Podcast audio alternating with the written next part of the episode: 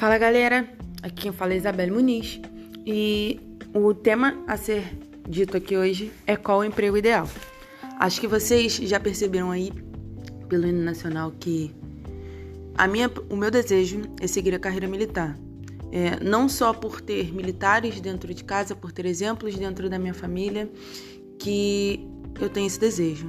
Mas para mim, o emprego ideal é aquele que você ama o que faz, é aquele que você não faz só pelo dinheiro, é aquele que te motiva a levantar todos os dias para exercer a sua função.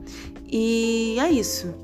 É, o emprego ideal é aquele que você não faz só por obrigação, não faz só por buscar o dinheiro, é aquele que te traz realização, é aquele que te traz motivação a cada dia.